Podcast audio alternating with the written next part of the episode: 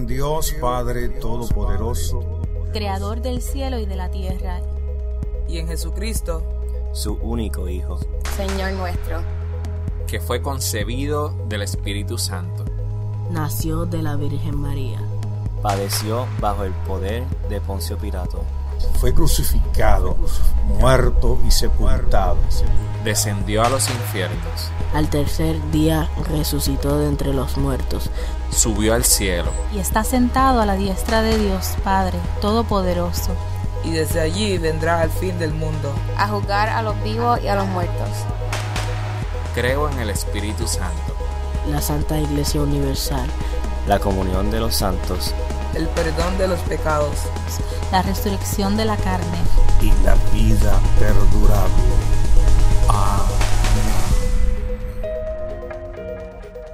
Este audio fue grabado en vivo en la iglesia La Travesía. Nos alegra que puedas utilizar este recurso y esperamos que sea de bendición.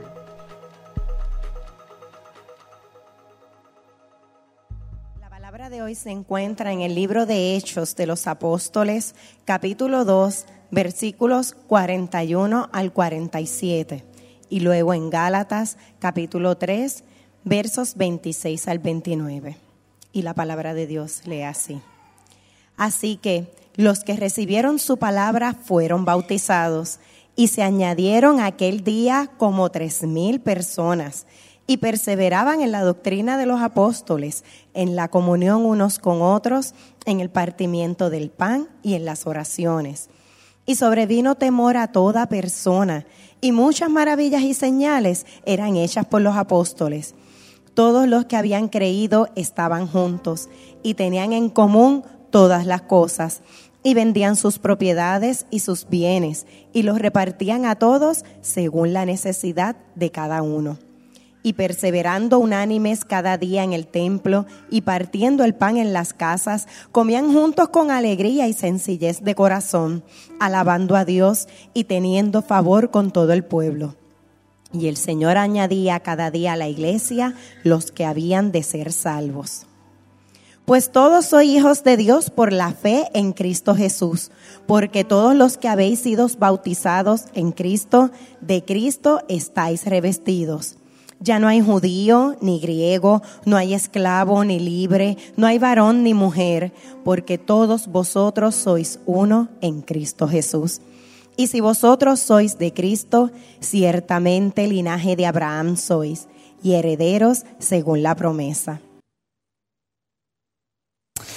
Um, para algunos de nosotros, quizás este uh, mensaje sea un poco fuerte, uh, particularmente porque tiene que ver con la naturaleza de la iglesia. Me acuerdo que um, hace um, un par de años estaba viajando de Puerto Rico para Chicago y cuando me siento, ¿verdad?, en, el asiento en el avión, comienzo a conversar con la persona que tengo al lado y en un momento, eh, pues tú sabes que la conversación va a llegar y qué tú haces, en qué tú trabajas, etcétera, ¿verdad? Entonces bueno, pues yo eh, soy profesor eh, de religión, de filosofía y trabajo en una iglesia. Entonces entonces él me mira así y me dice, oh, es que la iglesia, no, te digo una cosa, yo creo en Dios, o sea, no es que yo soy ateo ni nada de esas cosas, pero, hecho, la iglesia, la iglesia es un lugar, yo no sé, o sea, está llena de gente hipócrita. La iglesia es un lugar de gente, de gente hipócrita, gente que dice ser y no son. Este, chacho, yo, yo, yo por eso no voy a la iglesia, por eso es que yo no voy a la iglesia. Y entonces eh, yo lo miro y le digo, wow, eso es tan cierto. Es cierto. Entonces él me mira así como que, pero tú no eres pastor. Entonces le digo, no, no, yo estoy de acuerdo. Ahí está el hipócrita chorreto en la iglesia. ¡Uh! Este, pero precisamente por eso es que yo voy a la iglesia. Eh, entonces me dice, ¿cómo que por eso es que vas a la iglesia? Bueno, yo le dije, bueno, a menos que tú pienses que tú eres un ser perfecto, que si eres un ser perfecto, permíteme adorarte a ti. a menos que tú seas que tú eres un ser perfecto, yo voy a la iglesia precisamente porque es una comunidad de gente imperfecta que han confesado que necesitan un Salvador. Y en la medida que necesitan un Salvador, son iglesia. Así que por eso es que yo voy a la iglesia. Ven acá, ¿y por qué es que tú no vas a la iglesia exactamente?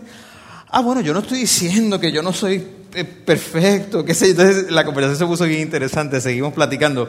Ah, pero cuando tú miras al- el Nuevo Testamento, cuando tú miras los Evangelios, cuando tú miras lo que enseñó Jesús, y lo que Jesús está formando y a la gente, hombres y mujeres y niños y ancianos a quien Él está llamando, nosotros vemos que ah, Jesús proclama que el reino de Dios se ha acercado, proclama que Dios está haciendo algo nuevo en la historia, proclama que Dios está llamando a la gente a arrepent- a arrepentirse, a ser liberados por Él mismo, y al final de los cuatro evangelios en el Nuevo Testamento, viene el quinto libro del Nuevo Testamento, que es el libro de los Hechos. Y en el libro de los Hechos, que pudo haber sido llamado el libro de los Hechos del Espíritu Santo, se ve cómo ese reinado se muestra.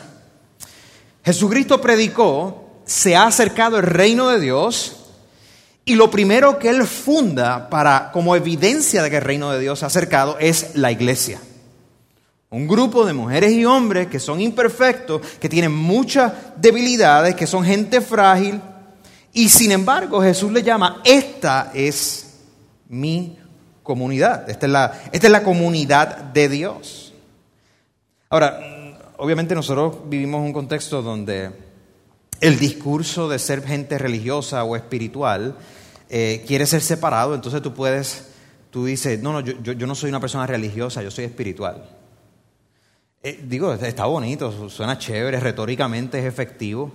Este, y por eso es que yo tengo iglesia en mi casa, en mi cuarto. Yo hago iglesia mientras voy manejando, eh, en mi carro, ¿verdad? Y- y por eso yo estoy bien con Dios. Bueno, aunque la escritura sí obviamente presenta que nosotros tenemos una relación con Dios y que es personal, sin embargo la escritura no concibe, Jesús no concibe una situación de la realidad donde hay creyentes, mujeres y hombres, que hacen vida como hijos e hijas de Dios separados de la iglesia. Eso no existe en la Biblia. Para Jesús es algo inconcebible. Si tú y yo somos hijos e hijas de Dios, lo somos y la única evidencia que tenemos de eso es que somos parte de una comunidad que se confiesa como tal, que se ama como tal y que a pesar de todas sus imperfecciones y debilidades se esfuerza para amarse los unos a los otros, así como Dios los amó a ellos. Por eso que yo dije que al principio que a algunos no les va a gustar este sermón. Ah, si tú miras los evangelios y miras el libro de los hechos que acabamos de leer, usted observa algo bien impresionante y es que la gente que traicionó a Jesús es, es transformada. Los discípulos que negaron a Jesús son transformados. Pedro, que era el líder de los discípulos, es transformado. Mujeres y hombres son transformados de ser gente temerosa a ser gente sumamente valiente. El, el- el sueño de Dios para el mundo es establecer su reino y Dios comienza a establecer su reino a través de esta, de esta comunidad de gente débil, pero que se han dedicado a amar a Dios. Entonces, ciertamente allí donde, donde está el Espíritu, hay comunidad, donde hay comunidad está el Espíritu. Donde está el Espíritu hay comunidad, donde hay comunidad está el Espíritu. Donde no hay comunidad, no hay Espíritu. Entonces, ah, ¿por qué? Porque el Espíritu trae amor, trae justicia y trae paz. El Espíritu trae amor, justicia y trae paz. Ahora, donde no está el Espíritu, no hay amor, no hay justicia y no hay paz. Así que cuando nosotros estamos aquí, tú sientes ese sentido de comunidad, a pesar de todas nuestras diferencias, es una evidencia de que el Espíritu Santo de Dios está en medio nuestro y nos está forjando como iglesia. Los primeros seguidores de Jesús eran, eran como que eran grandes en este tema acerca del Espíritu, del Espíritu Santo, de una vida llena del Espíritu. Y, no, lo, no, lo, eran de forma rara o, como que exótica, no, no, no. Lo, eran de las formas más prácticas posibles. Um, ellos creyeron que Dios los estaba visitando, que Dios los había, los había llenado de su poder y que llenos del Espíritu podían ser este tipo de comunidad nueva, un, tipo de gente nueva. Por eso, por eso es que el credo de los apóstoles pone como un artículo de fe creo en el Espíritu Santo y luego procede inmediatamente a hablar la Santa Iglesia Universal, la comunión de los santos. Inmediatamente lo que procede de haber dicho, creo en Dios Padre Todopoderoso, creo en Jesús nuestro Señor y Salvador, creo en el Espíritu Santo, lo que procede de eso es, creo por lo tanto en su iglesia. Lo pone como un artículo de fe. Creemos en la iglesia entonces así como vamos a también a confesar la muerte y la resurrección de Jesucristo. La iglesia es una parte esencial de la confesión porque es el lugar donde vivimos que Jesús es nuestro Señor. Es el lugar del, cual somos enviados al mundo, donde luchamos, donde, donde hacemos vida los unos con los otros. Entonces, cuando nosotros decimos el domingo, vamos a ir a la iglesia, pues, pues, es una manera coloquial de decirlo, una manera normal de decirlo, porque así es que nosotros hablamos de ir a lugares. Pues voy a ir al mall, y voy a ir a la cancha, voy a ir, al trabajo. Pero técnicamente nosotros no venimos a la iglesia, si usted es una hija y un hijo de Dios, si usted ha confesado a Jesús como su rey, como su salvador, usted no va a la iglesia, usted va a hacer iglesia. Usted va a reunirse como iglesia. Es decir, iglesia no es el edificio, iglesia somos el pueblo. En ese sentido, ciertamente decimos, vamos a la iglesia, eh, es, de forma común, la gente entiende que tú vas a ir a un lugar, pero de forma teológica de lo que la Biblia está enseñando, lo que estamos diciendo es, vamos a reunirnos como iglesia, porque tú y yo somos la iglesia. Así que creemos en la iglesia, somos parte de la iglesia y vivimos desde la iglesia. Entonces la iglesia es la comunidad que Dios está construyendo en el mundo. Esta es la comunidad que Dios está construyendo en el mundo. Por eso la iglesia es universal, por eso la iglesia es católica en el sentido de la palabra católico que significa universal. Algunos de nosotros escuchan la palabra católica y piensa católico romano, la tradición católica romana, pero la sola palabra católico significa universal, por eso la iglesia está esparcida por todo el mundo. Por eso cuando nosotros nos reunimos vamos a hacer iglesia local aquí en la travesía, pero somos parte de una iglesia universal y el credo lo confiesa. Creemos en la Santa Iglesia Universal. La iglesia que excede nuestras fronteras, la iglesia que no vemos, la iglesia que se hace en otros idiomas y que se ha hecho en otros idiomas por dos mil años. Jesucristo dijo, yo construiré mi iglesia, yo construiré mi comunidad de hombres y mujeres y niños y niñas y ancianos. Construiré mi comunidad. Eso lo dijo Jesús.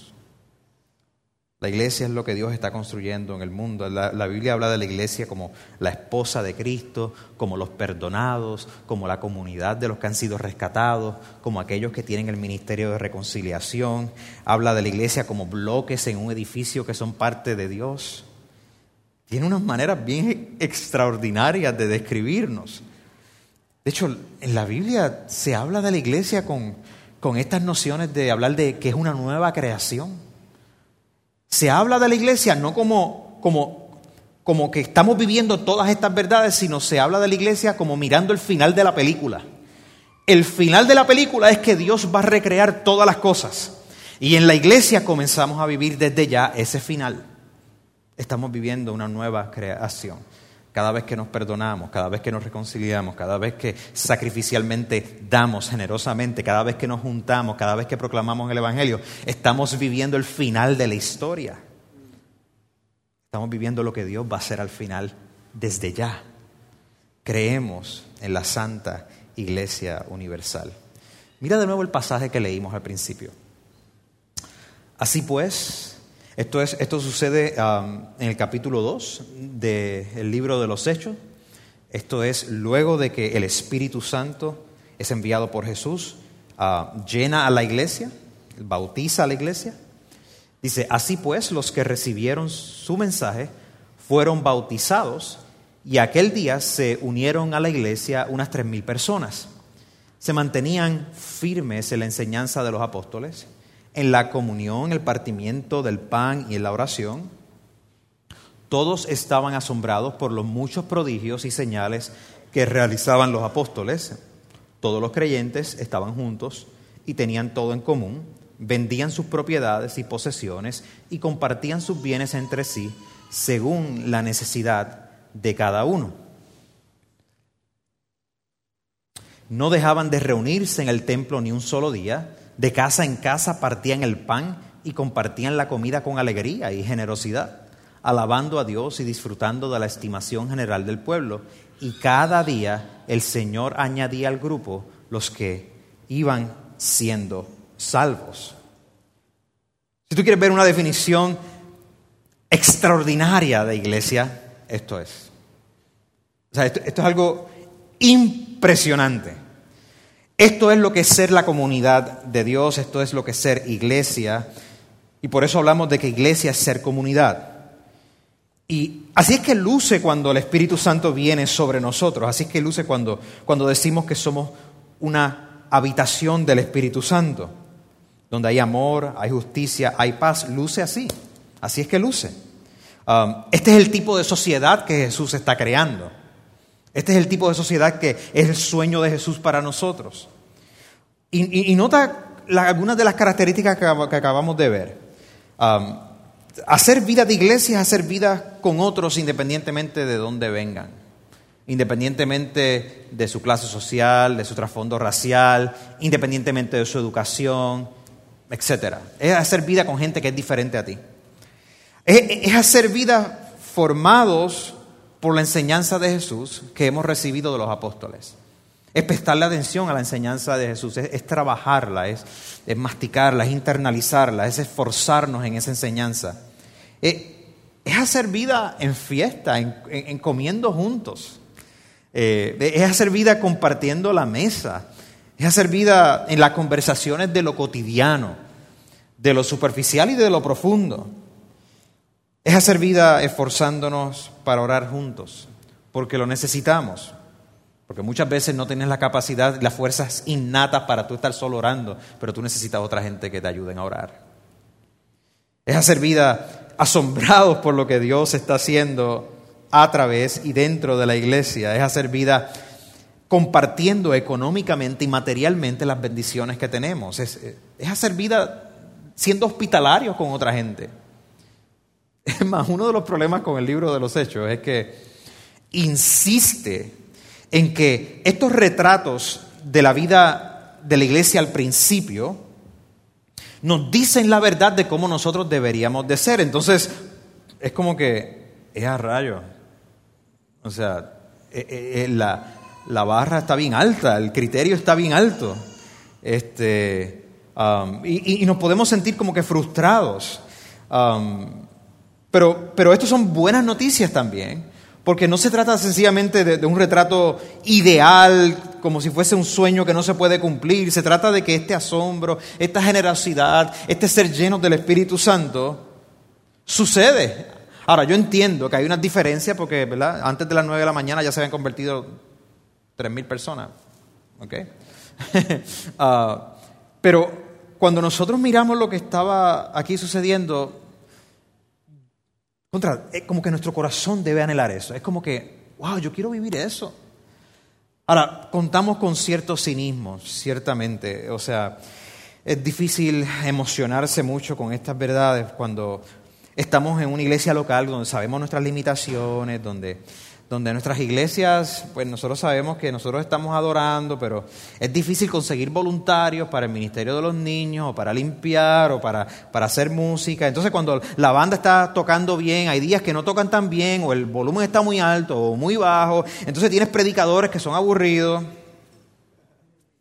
este, ah, donde la palabra teología quizás algunos, algunos las emocionan, algunos les, da temor, donde tenemos conversaciones acerca del presupuesto económico de la iglesia, ah, donde muchos de nosotros quizás venimos los domingos porque no tenemos algo más interesante que hacer. Entonces tenemos esa tentación de mirarnos a nosotros y decir, bueno, es que yo miro eso, eso está grandioso, eso sería espectacular. Pero, pues, o sea, um, y lo que quizás nos puede dar un poquito de, ansiedad es que el libro de los hechos parece presuponer que se supone que esto suceda cada semana. Que se supone que este tipo de retrato sea el esfuerzo, sea la vivencia que nosotros debemos de compartir regularmente. Que, que- que esa energía del día pentecostal, que, que esa obra del Espíritu Santo en mover a gente a vivir de esta manera, que ese fervor, que esa pasión no debería ser una excepción, que debería ser algo regular. Que el asombro, el agradecimiento, la generosidad, la adoración a Dios, la buena voluntad para con la gente debe ser algo bastante regular. De hecho, eso fue en el capítulo 2. Si tú te mueves al capítulo 4, uno diría, bueno, quizás ya cuando empiece, sigue la historia, pues se apaga el fuego, las cosas vuelven a la normalidad. Este, pues ya en el capítulo 4 nosotros vemos que la iglesia en poco tiempo comenzó a enfrentar problemas. Se dio cuenta del empobrecimiento urbano que había, Ah, se dieron cuenta de que tenían problemas teológicos también, de doctrina, Eh, se metieron en problemas con las autoridades de la época. Algunos de sus líderes ya habían sido metidos presos. Este, y parecería que, que entonces la obra poderosa del Espíritu en forjar una comunidad, pues como que se estaba mitigando. Excepto que viene y se nos describe de esta manera. Vamos a verla aquí. Ah, a ver si era el otro. Oh, parece que lo salté. Excepto que se repite este mismo de, tema de esta manera. Dice, todos, todos fueron llenos del Espíritu Santo, proclamaban la palabra sin temor alguno, que habían comenzado a hacerlo al principio. Todos los creyentes eran de un mismo sentir, que también había sucedido al principio. Nadie se consideraba suya sus posesiones, sino que las compartían. Y la gracia de Dios se derramaba abundantemente sobre todos ellos. No había ninguna necesidad en la comunidad. Ninguna necesidad. Eso es impresionante. Porque nosotros sabemos que en nuestra comunidad hay necesidades. Hay necesidad. Y, tú sabes, lo, más interesante de esto, en nuestra comunidad hay necesidad. Hay necesidad física, ah, emocional, este, hay necesidad material. ¿ok? Lo interesante de esto es que eh, nosotros, Ronnie, yo, Gisela, este, Marley, José Elías, que somos como que el equipo formal de trabajo de la iglesia, no tenemos que tratar de rompernos la cabeza pensando, ¿y cómo es que estas necesidades se van a suplir? ¿Cómo es que esto, esto se va a resolver? No, no, eso no es, no es rocket science. Nosotros sabemos cómo se puede resolver. ¿Sabes cómo se puede resolver esas necesidades?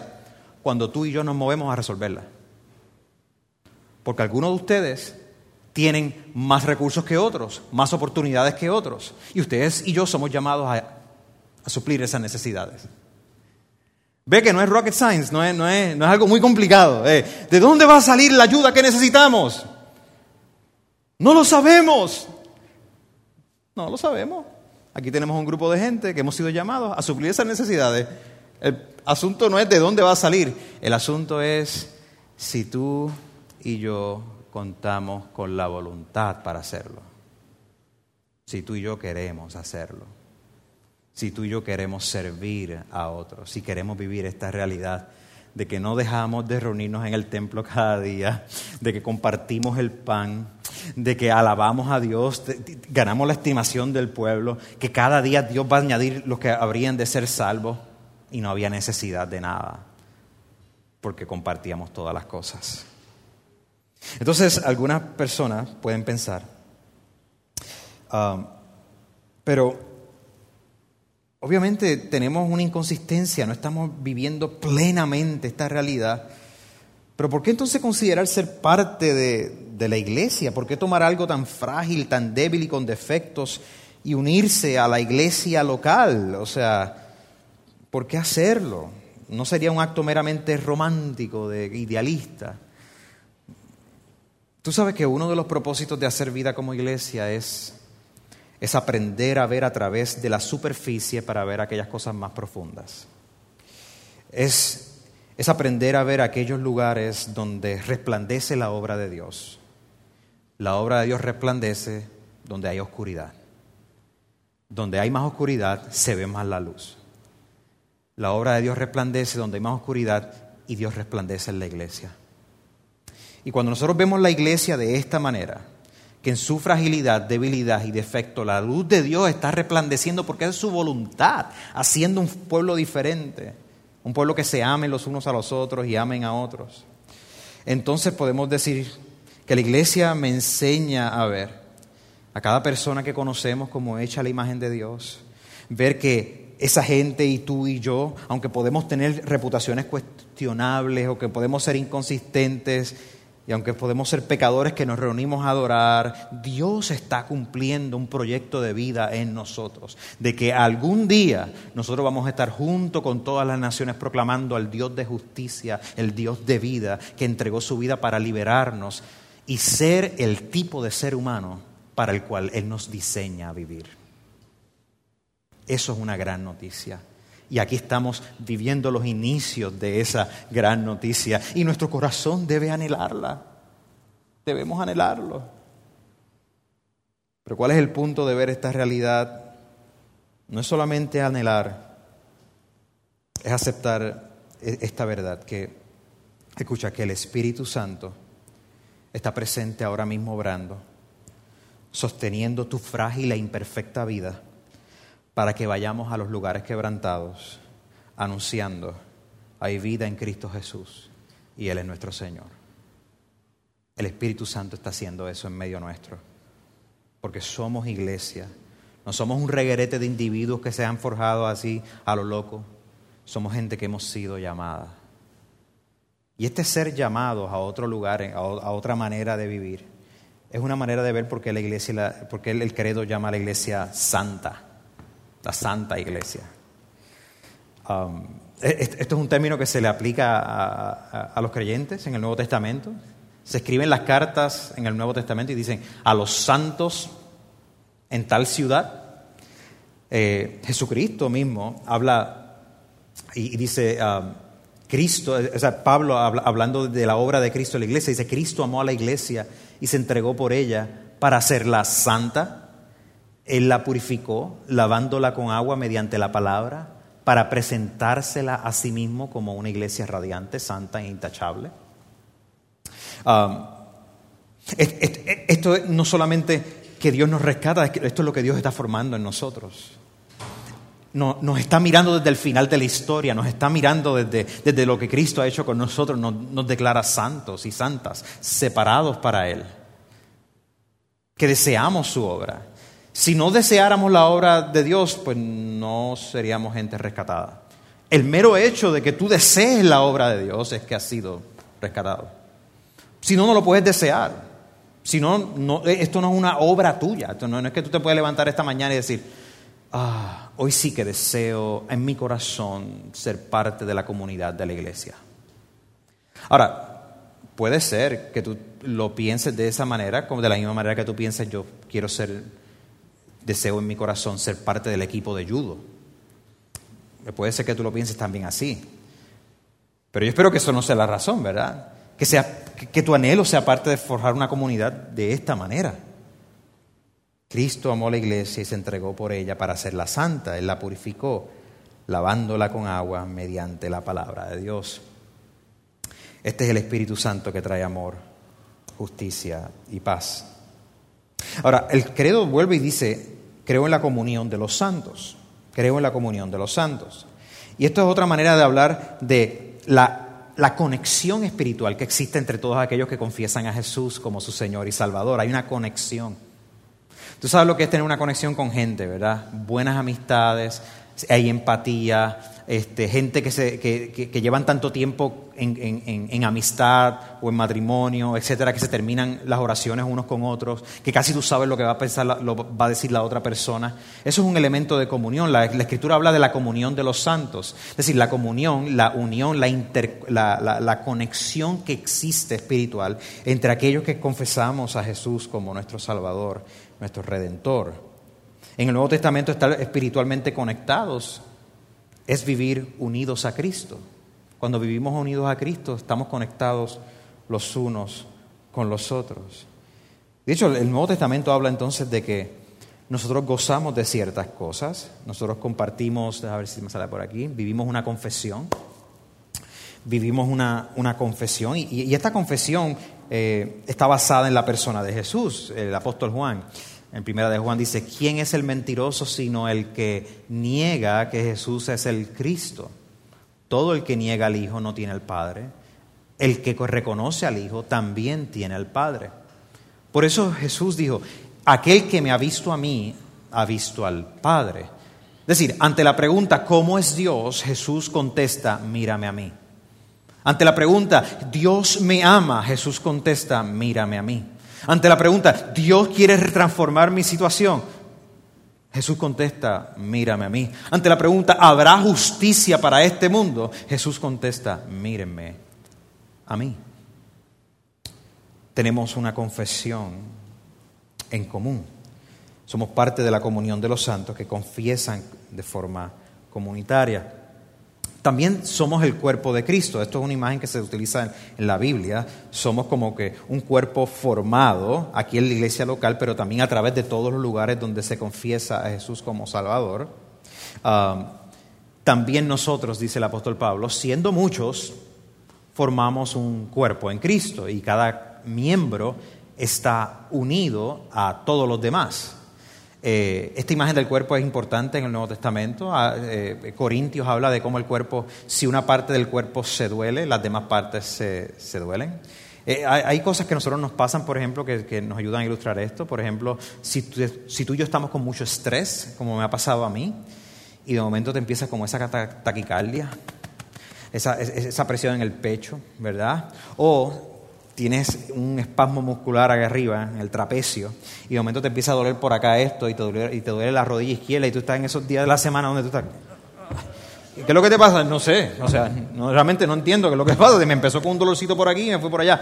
La imagen del cuerpo, estamos interconectados, somatizamos inclusive pensamientos, ¿verdad? Este, yo soy uno que me dan migraña, o sea, y entonces dice, ¿y por qué te dio migraña? ¿Qué sé yo? O sea, me dio migraña, qué sé yo, el estrés, lo que sea. O sea, el cuerpo, la imagen del cuerpo interconectado es importante en la escritura porque nos describe a nosotros como el cuerpo de Cristo. Y Cristo es nuestra fuente, nuestra cabeza. De Él proviene toda vida. Y por eso para nosotros es imposible ignorar a hermanos que están en necesidad y hermanas que están en necesidad en medio nuestro. ¿Por qué? Porque la Escritura dice que cuando se duele una parte del cuerpo, todas se duelen. Y ninguna parte del cuerpo es más importante que la otra, sino que somos codependientes en el mejor sentido de la palabra de los unos de los otros. Um, um, fisiatras te pueden decir, eh, tú puedes perder diferentes dedos de los pies, por ejemplo, pero si tú pierdes el dedo gordo del pie, este, es peor aún. Pero ¿quién está pensando? O sea, a veces nosotros pensamos, pues no quiero perder un brazo o algo así, pero si tú pierdes los dedos gordos del pie, te vas de frente. O sea, hacer esto, esto es gracias a, los primeros dos dedos del pie. O sea, yo puedo estar bien chévere, no, no los tengo, me voy de cabeza. El cuerpo está interconectado, somos el cuerpo de Cristo. Y la iglesia como, como, cuerpo entonces, vemos que cada uno de los creyentes en nuestra individualidad, que hemos sido bautizados y confesados, que ciertamente tenemos una relación con Dios, la vivimos como cuerpo de Cristo. La vivimos, la vivimos juntos, somos el cuerpo de Cristo. Y esta comunión de los santos ah, habla de entonces de gente redimida, gente que ha sido rescatada, que están aprendiendo a que son libres de, Satanás, del mundo y del pecado que los esclavizaba. Y ahora somos libres para desear al Creador, para desear nueva vida, para desear libertad. Uh, son gente equipada. La, Escritura dice que, el Espíritu Santo entonces equipa, ofrece dones a la iglesia. A cada uno de nosotros ofrece dones.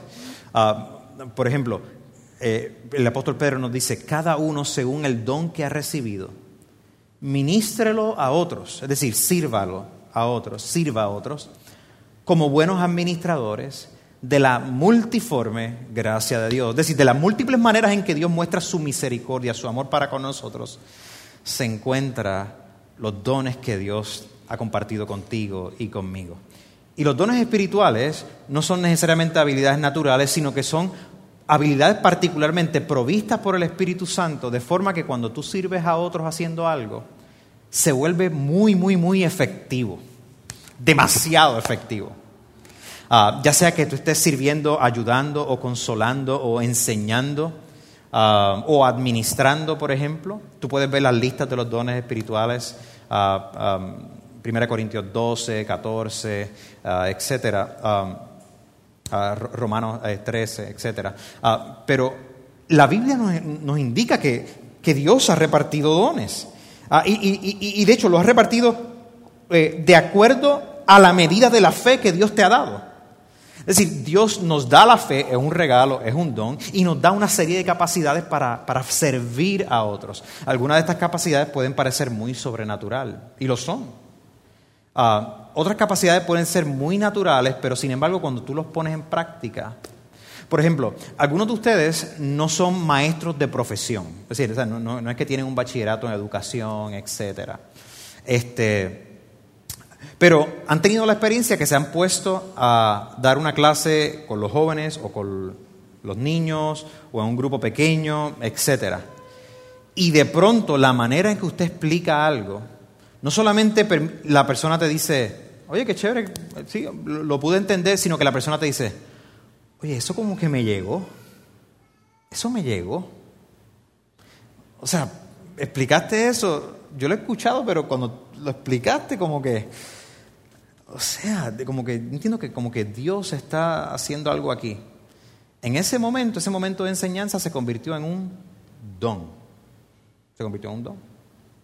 Um, algunos de nosotros tienen la capacidad de ser tan empáticos con otros que eres sumamente hospitalario y te gusta servir. Pero la gente no recibe ese servicio solamente como que, ay, qué chévere, tú eres una persona buena gente. La gente eh, comienza a recibir ese servicio como que, oye, yo, me siento cuidado por ti. Gracias por atenderme de esa manera. Gracias, oye, gracias. O sea, me, siento como que, este, me- me siento afirmado, afirmada, importante, como que puedo contar contigo. Mira, eso es un don. Eso no eres que sencillamente eres buena gente. Cuando nosotros practicamos ese tipo de cosas que comunicamos, que servimos, que enseñamos, que administramos, cosas así, Dios las utiliza. Y la pregunta es, ¿para qué Dios te ha creado? ¿Cu- cu- cu- ¿Cuáles son las fortalezas que tú tienes que el Espíritu Santo va a utilizar aquí en esta iglesia local? Esa es una buena pregunta para que tú la- la trabajes. Y aquí en la iglesia local hay diferentes maneras en que podemos explorar eso.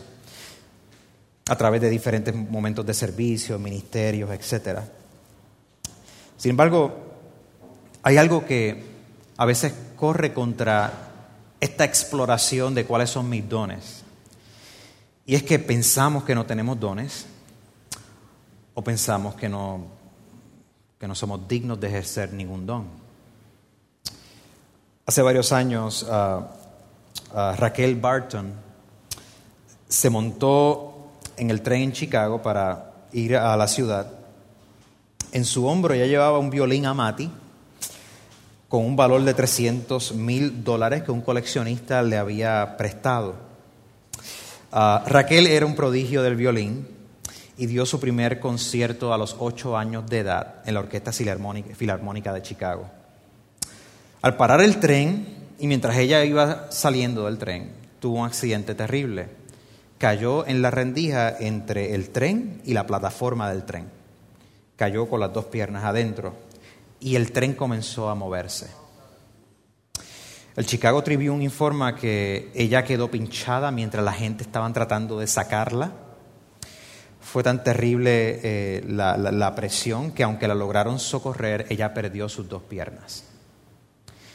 Meses después del evento, Raquel dio una conferencia de prensa. Ella estaba sentada en un sillón de ruedas, ah, una sonrisa así bien grande, un traje bien colorido. Y ella comenzó a hablar de sus planes para tocar de nuevo el violín. Ah, particularmente un concierto que se acercaba. Entonces ella dice que ella estaba practicando con su violín. Y miren lo que dijo. Dijo, en los próximos años yo espero ser conocida por mi música y no por mis heridas. Quiero que me conozcan por mi música y no por mis heridas.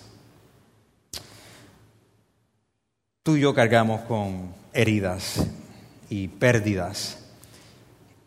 Y tenemos este único pensamiento que siempre nos van a conocer por las heridas y por las pérdidas y por las fracturas que cargamos. Y sin embargo, la escritura nos mueve en la dirección de que no tenemos que ser conocidos por nuestras heridas, sino por la música que Dios está produciendo en nuestra vida a partir de ellas. Ya sea que tus heridas hayan sido que otros las provocaron en tu vida o autoinfligidas. Ya sea que hayas sido víctima o el victimario, Dios puede hacer música para que tu vida y la mía no se caracterice por lo que había pasado, sino por lo que comienza a pasar a partir de que estás en el Espíritu, unido a Cristo, aquí viviendo en la iglesia.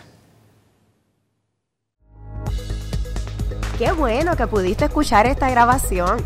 ¿Qué tal si la compartes con otros? Recuerda que hay muchos más recursos en nuestra página latravesía.org, donde también puedes realizar un donativo. Dios te bendiga.